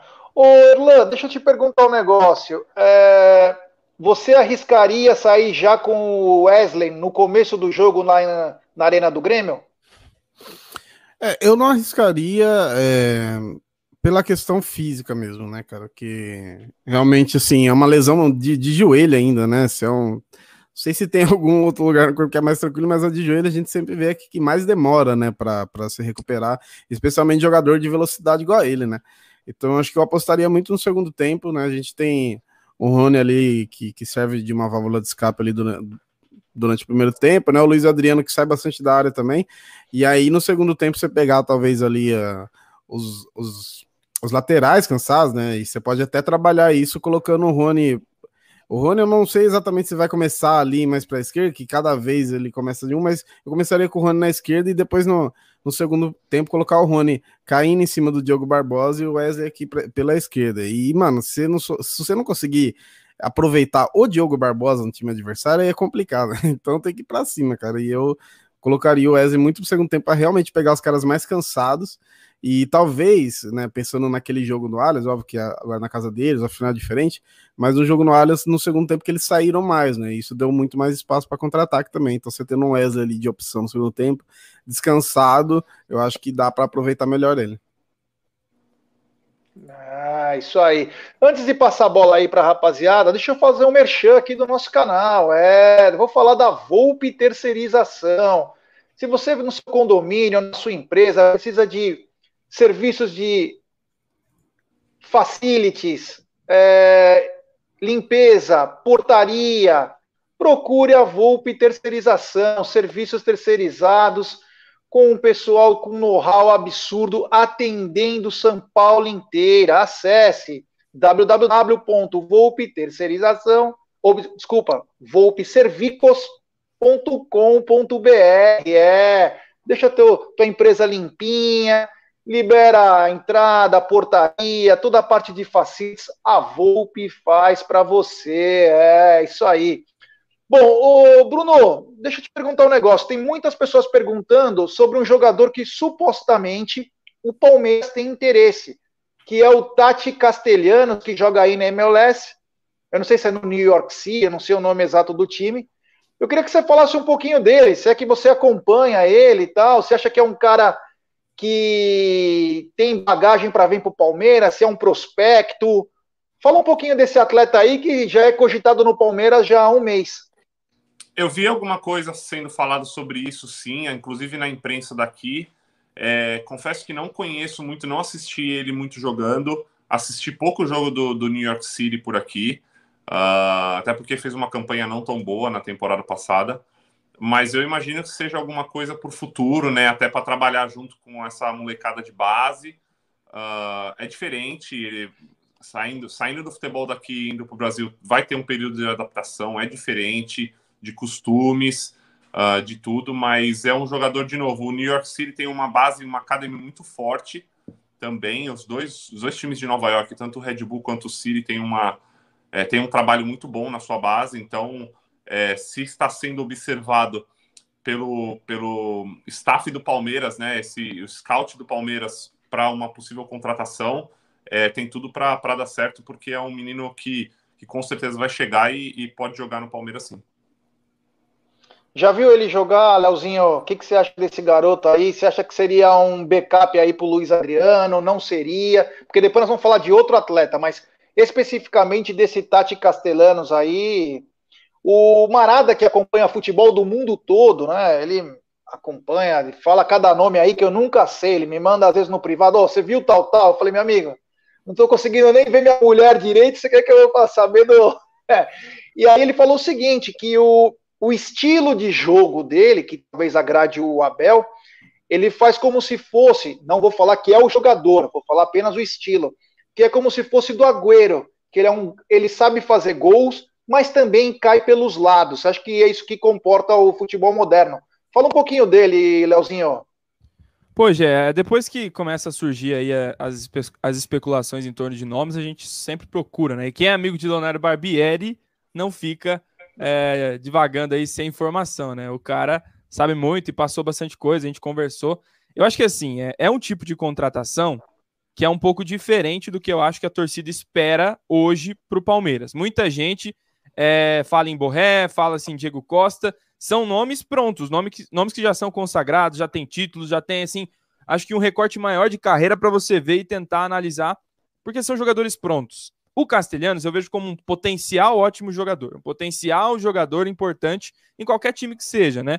É, frequentou ali seleções de base e tudo mais. Como você disse, é um atacante que eu acho que é muito associativo, ele consegue cumprir bem esse papel de não só finalizar, pelo que a gente viu, obviamente eu não vi jogos do Castelhanos, é, é leitura mesmo e tentar ver os números, mas nessa questão de sempre. É, eu vejo muito até o Luiz Adriano fazendo hoje, nesse momento que o Palmeiras não está criando tanto, sair da área, tentar ali fazer algum tipo de coisa diferente. O Castelhanos é esse cara e ele, pelo menos de característica, consegue receber essa bola em velocidade, muito diferente, por exemplo, do estilo do Diego Costa. Ele é veloz, né? Sobre os lados, aí tem aquela questão. É, Palmeiras tem boas opções, eu acho que não seria para isso, mas eu acho que seria para ser ali um potencial jogador. E eu tenho até uma teoria junto com o Leozinho lá. Por que o Palmeiras traria emprestado um jogador de um time que é do grupo City? Eu acho que tem a ver com algum outro tipo de negociação atrelada. Eu acho que alguma coisa aí não, não bate, porque não é o perfil hoje que eu acho que o Palmeiras precisa. Mas, se vier, se chegar, vai ser importante, porque nessa posição da base, eu acho que o Gabriel Silva ainda deve, não apresentou pelo menos nível. É, eu, eu gosto demais da base do Palmeiras e acho que tem que ser respeitada e, e ser utilizada mesmo. Mas eu acho que um, um, empréstimo estilo que o Wesley teve para o Vitória, ou para um outro time de Série B, enfim, seria saudável para o Gabriel Silva, né? E até o Gabriel Silva potencialmente pode ser um, um Tati Castelhanos e tudo mais, mas o Palmeiras precisa dessa sombra para o Luiz Adriano. Uma sombra ali que não só é, seja alguém que entre e jogue, mas que também possa aí render frutos financeiros, né? Porque se o Palmeiras tiver opção de compra, dá para revender depois, porque é bem jovem. Boa, deixa eu passar um super chat aqui do Charles Dish. Ficou sinistra a chamada da Globo, digna do maior clássico dos anos 90. Chega de Menguinho, agora é porco. Obrigado, Charles, valeu, meu brother. E agora eu quero perguntar uma coisa para Lã. Elan, se fala, que nem como disse agora o Leozinho, sobre a sombra para o Luiz Adriano, ou até um cara para assumir a titularidade. Mas acho que antes de, assim, no meu pensamento, né? Antes de qualquer coisa, de você fazer uma sombra para um atleta que é comprovado que é bom jogador. Gosto muito do Luiz Adriano. O Palmeiras não precisaria de um meia, um meia atacante, um cara que coloque o Luiz Adriano mais na cara do gol, em vez do Luiz Adriano todo jogo tem que voltar a tentar ajudar é um cara de 33 anos, já não é um garoto. Fala o grau de. É, o que, que, a gente precisa primeiro? Um meio atacante. A gente sabe que é difícil também de achar um meio atacante no futebol, até no sul-americano, um cara que de chegada ao gol, que serve os atacantes. Você acha que antes da gente proporcionar um substituto ou até um, um titular aí para o ataque do Palmeiras, o Palmeiras não precisaria de um meia, esse meia que a torcida sempre sonha? Cara, sim, e, e, é louco, né? Que a gente teoricamente já tem, né? Tem três desse daí, né? O, o, Lucas Lima, o Scarpa e o Veiga. Agora, o Veiga se deu bem, ao meu ver. Assim como foi no Atlético Paranaense, se deu bem, mas jogando ali quase que como um, um segundo atacante mesmo, né? Dentro da área ele é muito bom, ele resolve muito bem as jogadas, né? Ele finaliza muito bem. O Scarpa, quando deu certo, também foi jogando pelos lados, né? Aliás, até como lateral esquerdo, ele fez bons jogos esse ano. E o Lucas Lima é o Lucas Lima, né? Então é difícil a gente falar, mas eu queria muito um meia que, que chamasse a responsa assim. É, eu, eu não consigo pensar em ninguém hoje de um estilo, por, por exemplo, né? que aquela novela que a gente passa todo ano, né? O Valdívia rescindiu o contrato, todo mundo começa a pedir. Não dá mais, o Valdívia tem 130 anos em cada coxa, né? Isso fisicamente falando. Mas um cara igual ele seria meu sonho. Agora é muito difícil. Eu é, até olhando assim pro, pro futebol internacional, eu acho difícil um cara igual ele. Aquele cara que pega sem fazer muita força, ele coloca o, o atacante na cara, ele distribui a bola para os laterais. Eu acho sim, cara. Eu acho que realmente é o que precisa muito. O Luiz Adriano é muito bom, porque realmente ele, ele sai muito. Um, parte por características dele, né? Que ele também sabe jogar fora da área, mas parte muito por causa disso, porque realmente a, a bola não chega, ele tem que ficar saindo, ele às vezes você vê ele fazendo a parede quase lá na meia, lá no, na, no círculo do meio de campo e ali é, pouca coisa vai sair dali. Eu acho que, por exemplo, contra o River, aquele gol que ele fez, sai uh, um, uma tabela ali, o Danilo do, toca para ele, ele faz o corta-luz ali, né, ganha no corpo e sai do meio de campo. Mas isso porque o River joga lá na frente, né? O River tem essa característica de jogar na frente. E o Palmeiras, principalmente no Brasil, raramente vai pegar um time que joga tão para frente, que, que deixa tanto espaço assim. Que aquele gol você vê, por exemplo, ele, ele saiu do zagueiro ali já não tinha mais ninguém, né? E aqui no Brasil não é assim, né? Os times geralmente já vêm mais fechados dificilmente subir com muita gente atacando, né? Então precisava de um cara realmente para pegar, às vezes, quando tá essa retranca, quando tá aquele jogo difícil, o cara que tenha criatividade, né? Que tire do nada, que a gente faz de quebrar linhas, né? Furar linhas do, do adversário. Eu acho que realmente é uma, uma peça muito importante. E eu espero, e acho que depois que o Abel Ferreira veio, eu tô botando muito mais fé no, na, no analista de desempenho do Palmeiras. Se é que tem só um, imagina que tem uma equipe ali mas eu botei uma fé porque você realmente você vê um cara que a gente nem conhecia, o cara veio e, e mandou bem, né? Então você imagina que para os jogadores de linha também o pessoal te, esteja trabalhando bem. É, isso aí. Temos um super chat lá da terra do Brunão, de Dallas, Texas, Felipão Carone. Como sempre, o Amit dando show. Precisamos de um 10 urgente. Tchau, Lucas Lima. Também de um atacante reserva para o Luiz Adriano e um lateral esquerdo. É, abração a todos. Um grande abraço ao meu querido amigo Fecarone. É, e temos mais um super chat. Bruno, do Luiz Rissardi Júnior. Grande Luizão. Bruno, obrigado pela dedicação ao Palmeiras, principalmente por 2012. Você foi a primeira substituição para pegar pênalti que eu vi lá em 2003 na Copinha. É, é. Ô, Brunão, você que está acompanhando o Palmeiras, e muito se falou sobre elenco, tamanho de elencos, e o Abel sempre deixou bem claro sobre o elenco reduzido que ele tinha. Você acompanhando o Palmeiras daí, às vezes com a cabeça mais fria, você está mais tranquilo, vê a situação diferente de nós, né, porque está no negócio, né? Quantos reforços você acha que o Palmeiras precisa para essa temporada? Independente de nomes, mas que você vê que poderiam agregar no time titular ou até mesmo um que venha para ser um banco, aí um bom banco confiável. Quantos atletas mais ou menos e quais posições que você vê essa deficiência maior? Uh, como já foi falado aí, eu concordo. Um camisa 10, o que é muito difícil hoje de se achar. E aí é muito legal isso também por causa da com a vinda do Abel, que o Erlan estava falando, até pelo pouco mais de conhecimento de uns lugares mais escondidos da Europa ali, de um menino de Portugal em um clube pequeno que talvez não chegue nos olhos de um scout daqui do, daí do Brasil, né? Então também é muito legal, um potencial para o futuro. Mas um atacante, um meia armador desse tipo, eu acho que talvez são as duas principais contratações. Depende muito de quem sair também, né? Quem vai sair, quem vai ficar. Mas um lateral direito para compor o elenco também, talvez se bobear até para jogar. Uh, com essa maratona de jogos aí precisa. É, eu traria os, os, dois, os dois meninos que chegaram, só me corrigir os meninos, né? Os zagueiros que chegou, eles chegaram por empréstimo ou. O Imperiur, sim. O Kusevich é. é... Imperiur, sim. É, então eu traria mais um zagueiro também é, até porque tem muita convocação né, esse ano e o Gomes vai, vai desfalcar bastante o Palmeiras. É, talvez para mim esses sejam os principais as principais posições que, que carece, que talvez que o Palmeiras dê prioridade nessas, nessas janelas. É, o Emerson Santos também tem proposta do Japão, pode ser que saia.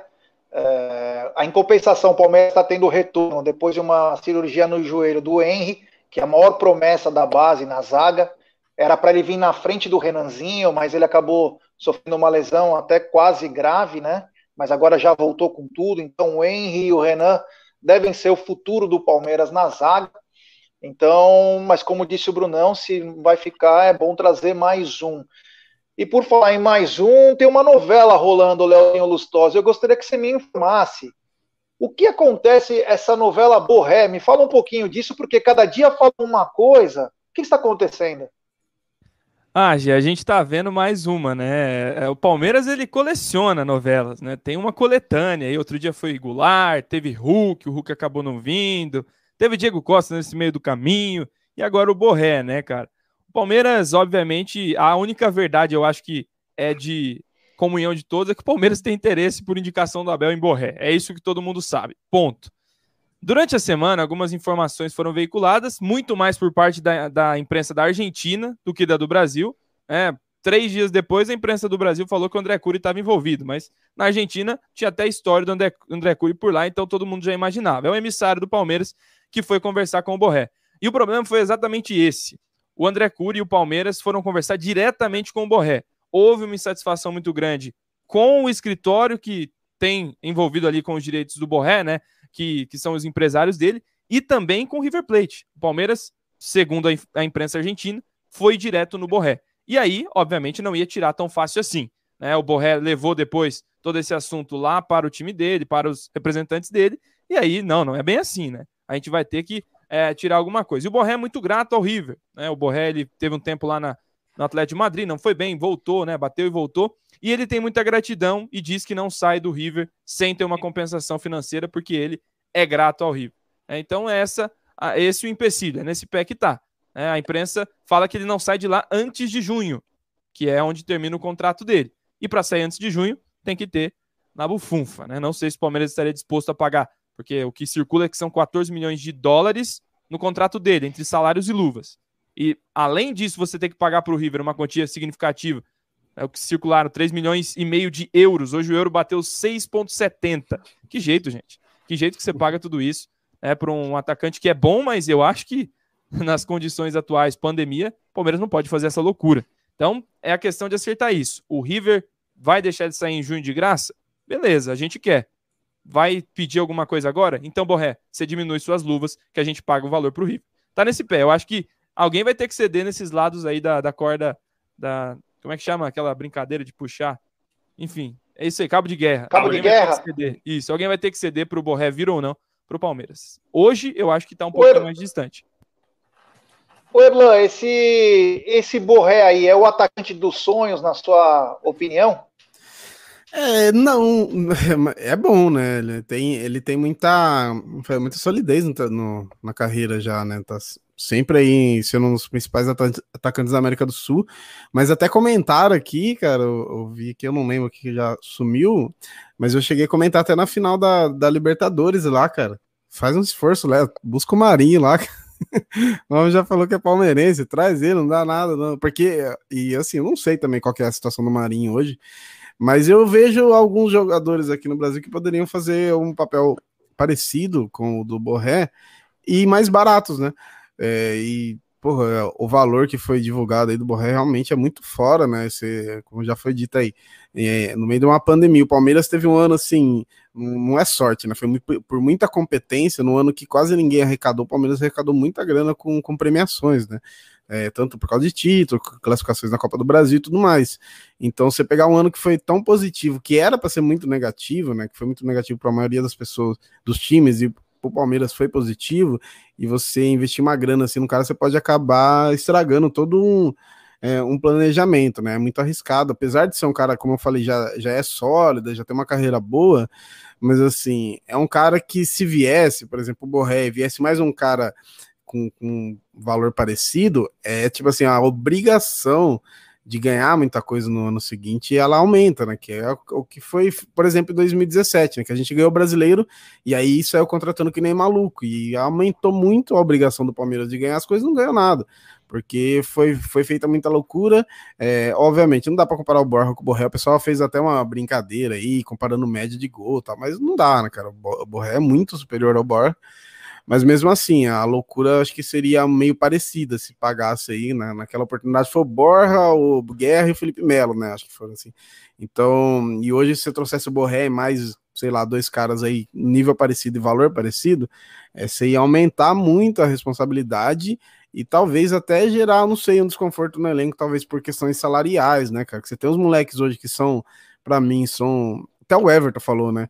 Que às vezes os caras mais velhos sentem jogos e os moleques não sentem. Todo jogo os caras querem jogar, os caras jogam, se entregam, e aí chega um cara já mais velho, cara de fora, recebendo muito mais. Então acho que é tem que tomar muito cuidado para não fazer loucura e estragar um trabalho que está sendo bem feito.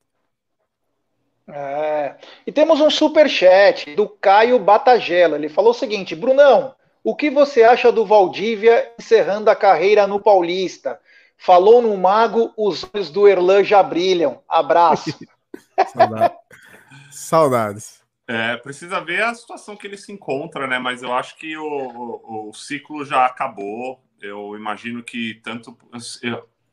De novo, né? Como foi falado, a qualidade que ele tem e hoje para você achar um meia, um camisa 10 é, naqueles tempos dele que, que coloca todo mundo na cara do gol sim, hoje está tá muito difícil. Mas eu não sei se hoje ele ajudaria o Palmeiras tem que ver muito na condição que ele se encontra. Ele não terminou o ano jogando no Colo-Colo, né? Tava machucado, se eu não me engano. Mas qualidade tem. Se fisicamente tiver pronto, assina um contrato de um jogo, encerra a carreira no Palmeiras, não tem problema. Eu acho que ele é sempre bem-vindo, mas depende muito se vai ajudar o Palmeiras ou vai atrapalhar o Palmeiras, né? Mas eu imagino que, é... que para o Palmeiras o ciclo já tenha se acabado. E sobre o Borré, Brunão? bom jogador, sabe fazer gol, mas concordo com, com, com o Erlan e com o Léo. Muito, depende muito do, do preço e do valor. Talvez valha a pena esperar e não fazer essa loucura agora, espera no meio do ano e vem de graça. E aí você paga o que você quiser. Negocia com ele. Até porque qual time hoje que tem esse, se não for europeu, qual time tem esse poderio de compra na América do Sul aqui?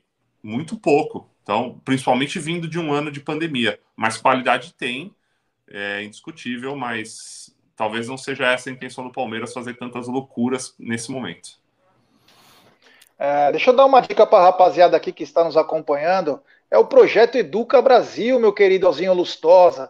São mais de 200 cursos em pós-graduação, com mensalidades a partir de R$ 64,35, Leozinho. Você que quer ficar mais rico do que você já é, meu querido.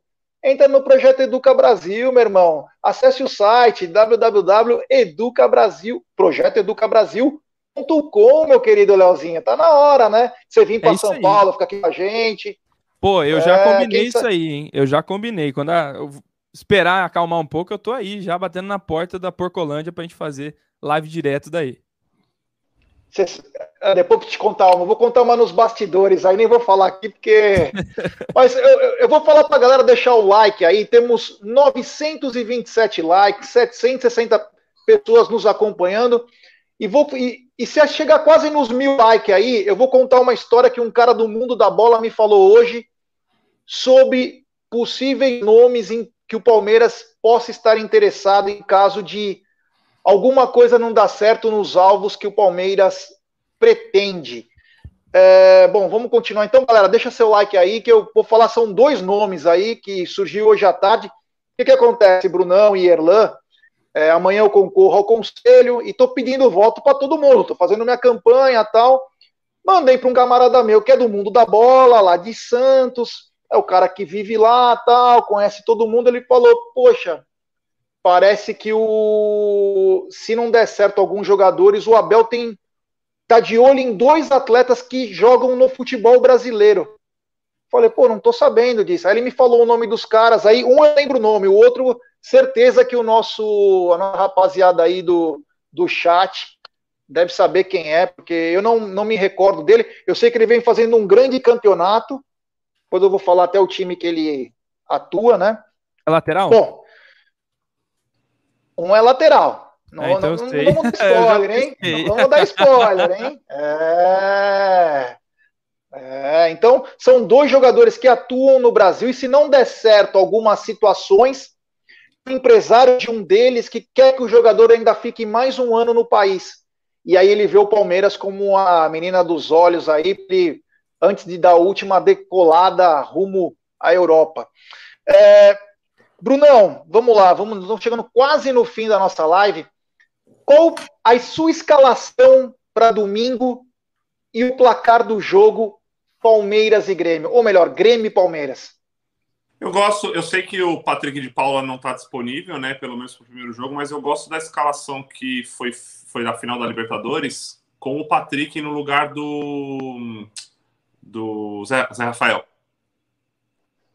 Eu gosto do meio-campo do Palmeiras com o Patrick e com o Danilo ali na frente da zaga. Acho que o Veiga fica mais solto para jogar assim, porque você tem dois meninos ali que vão vão tomar conta ali daquele meio de campo e que tem qualidade para sair para o jogo e fazer essa parceria com o Veiga para até tentar ajudar mais o Luiz Adriano a não sair tanto da área.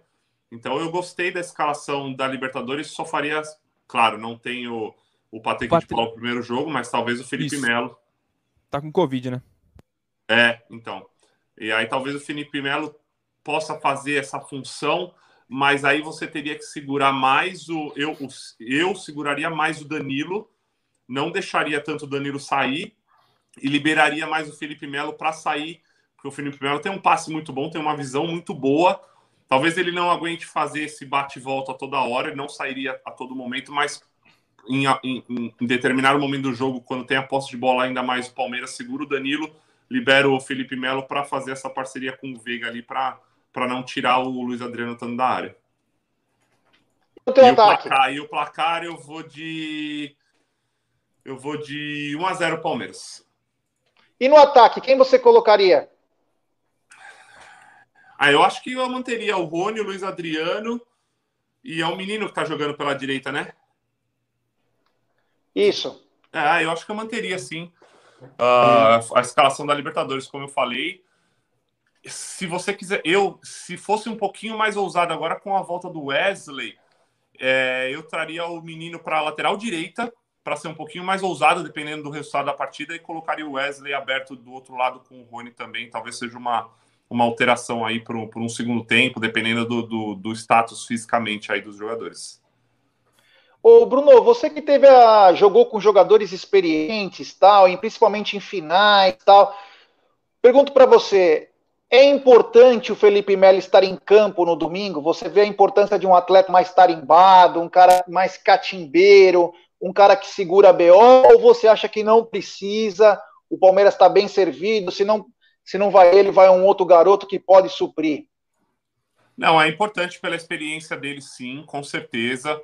É, é um jogador que sabe que talvez seja aquela diferença na hora de, de segurar o ímpeto da molecada, não ir toda hora para frente, não, não, não atacar, não agredir o time adversário a todo momento, no, naquele momento certo, segurar mais a bola, é hora de trabalhar, faz a bola correr, faz o adversário se desgastar e não o time do Palmeiras. Uh, mas depende muito da, de novo, né? Da, da, da, fisicamente como ele tá. Não adianta ele ser um, um termo leigo, né? Um peso morto no campo, que não vai tocar na bola em nenhum momento, que o passe não está calibrado, ou que o sistema que o Palmeiras vai estar tá jogando não ajuda, não auxilia a ele desempenhar um bom papel. Mas em, em termos de experiência, sim, com certeza ajuda e sabe o que está fazendo ali dentro, até porque é, não fica muito com. Você tem uma espinha dorsal ali, você tem Everton, Gustavo Gomes, Felipe Melo e Luiz Adriano que sabem o que estão fazendo, e aí o resto você deixa a molecada se virar. Quero agradecer ao Jefferson Filho, novo membro do canal, bem-vindo à Arranca Heróica. Erlan, tua escalação e teu placar para domingo, Grêmio e Palmeiras. É, eu iria também repetir ali a escalação da, da Libertadores, né, da final. É, gostei, eu gostei dessa ideia aí, cara, de colocar realmente o menino na lateral e colocar o Wesley, realmente pro segundo tempo talvez seja uma boa, né? Mas iniciaria, até porque essa, essa escalação já tem jogado, já jogou junto em bastante jogos, inclusive importantes, né? É, eu iria de, dessa aí mesmo e a placar, cara, eu boto uma fé aí num, num 2x1 pra gente.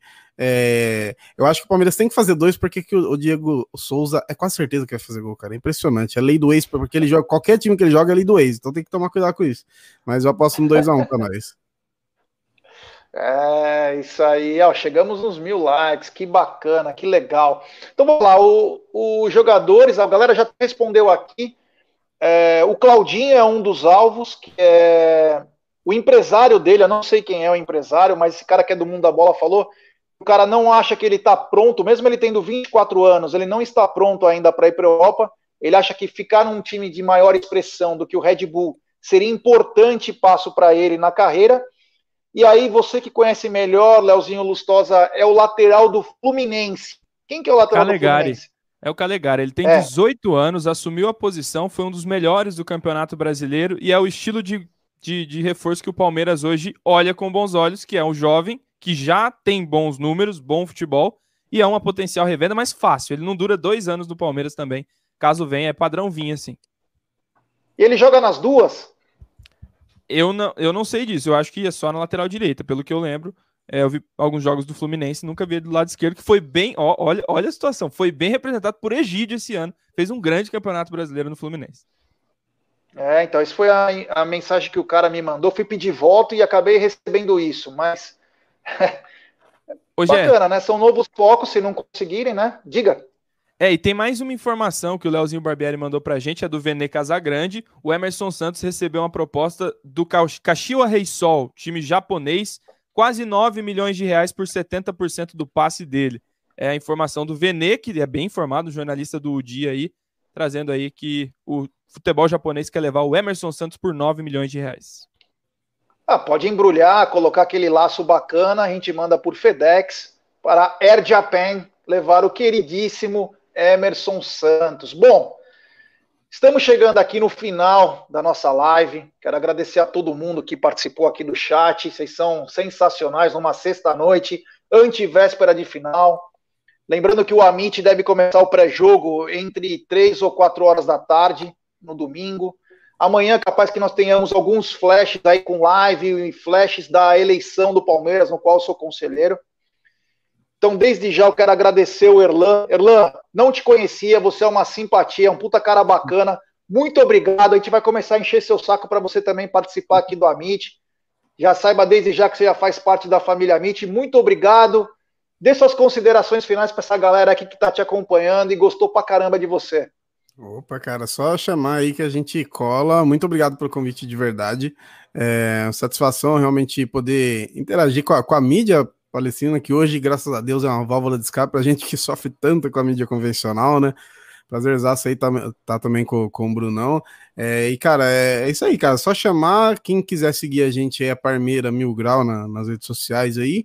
A minha pessoal é Erlan Jesus. A gente fala muito de Palmeiras, a gente corneta muito todo mundo, né? A gente não corneta só Palmeiras, a gente corneta todo mundo. Aliás, eu queria só dar uma informação importante que saiu agora de pouco. O melhor árbitro do, do Campeonato Brasileiro foi Leandro Voada. Então daí você já entende como Meu tá o campeonato. E, e o, Cablo, o Caboclo falou também, elogiou muito a arbitragem brasileira e cravou. Ninguém no Brasil errou mais do que em outros países em relação aos árbitros. Sensacional a fala do Caboclo, né? Parece que é humor. Estamos muito bem comandados. É. Mas é isso aí, é. galera. Valeu mesmo, mano. Satisfação. Valeu. Obrigado, Erlan.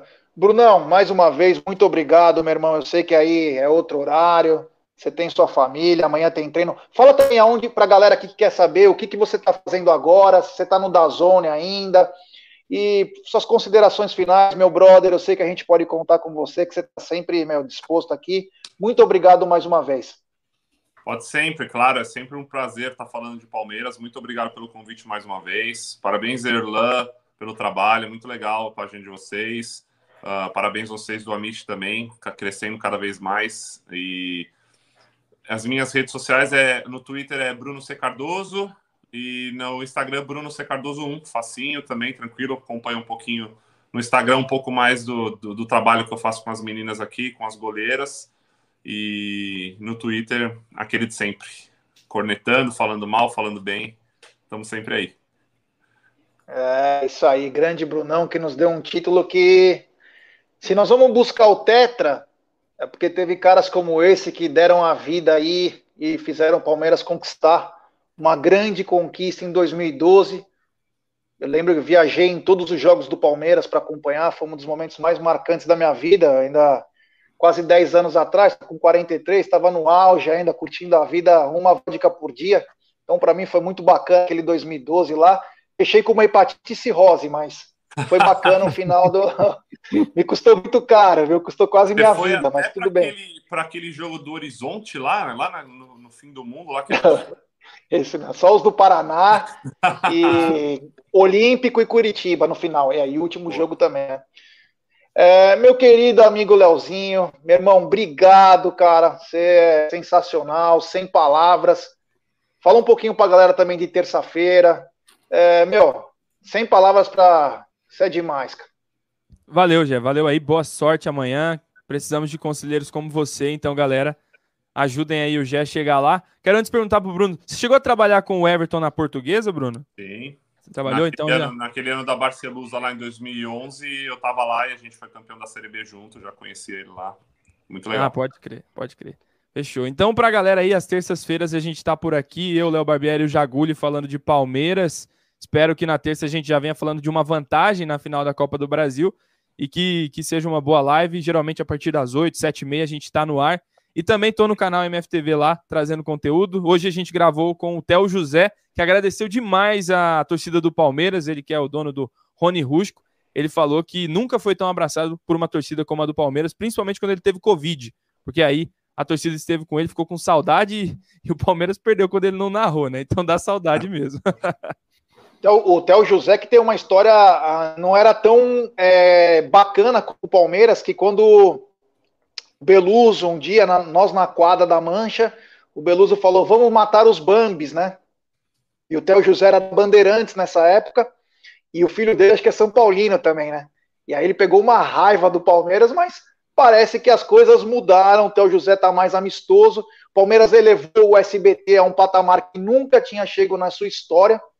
Então, quer dizer, é, a torcida do Palmeiras é sensacional. Parabéns ao Theo pela narração aí. O Palmeiras no SBT ganhou uma Mercosul e uma Libertadores. Volta logo o SBT. Nós estamos precisando. Bom, galera, então estamos chegando no final. Só para lembrar, rapaziada, aí, se tiver algum amigo associado do clube, ou se você é associado do clube, vote Jaguarino 260. Tamo junto aí. Se puder me ajudar, eu agradeço. Galera, muito obrigado mais uma vez. Valeu. Amanhã tem mais, domingo tem mais, segunda tem mais, terça tem mais. O Amit não para. Boa noite a todos. Avante palestra.